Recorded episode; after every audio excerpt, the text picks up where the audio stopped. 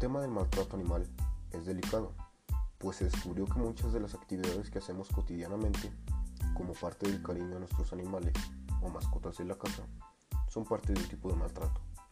Por supuesto, esto no alegró a muchos, pero todo tiene una explicación. Son muchas y diferentes las formas en las que maltratan a los animales. Entre ellas están los circos, el abandono, la cría de perros y por supuesto las peleas clandestinas, que son más comunes entre los perros pitbull y otras razas de perros. No es justo que estos animales que no se pueden defender sean maltratados de esta forma. Por eso te invito a que si llegas a ver a alguien que está maltratando a algún animal o está haciendo algo peor con él, te invito a que lo denuncies. No te quedes callado. Ellos también sienten al igual que nosotros.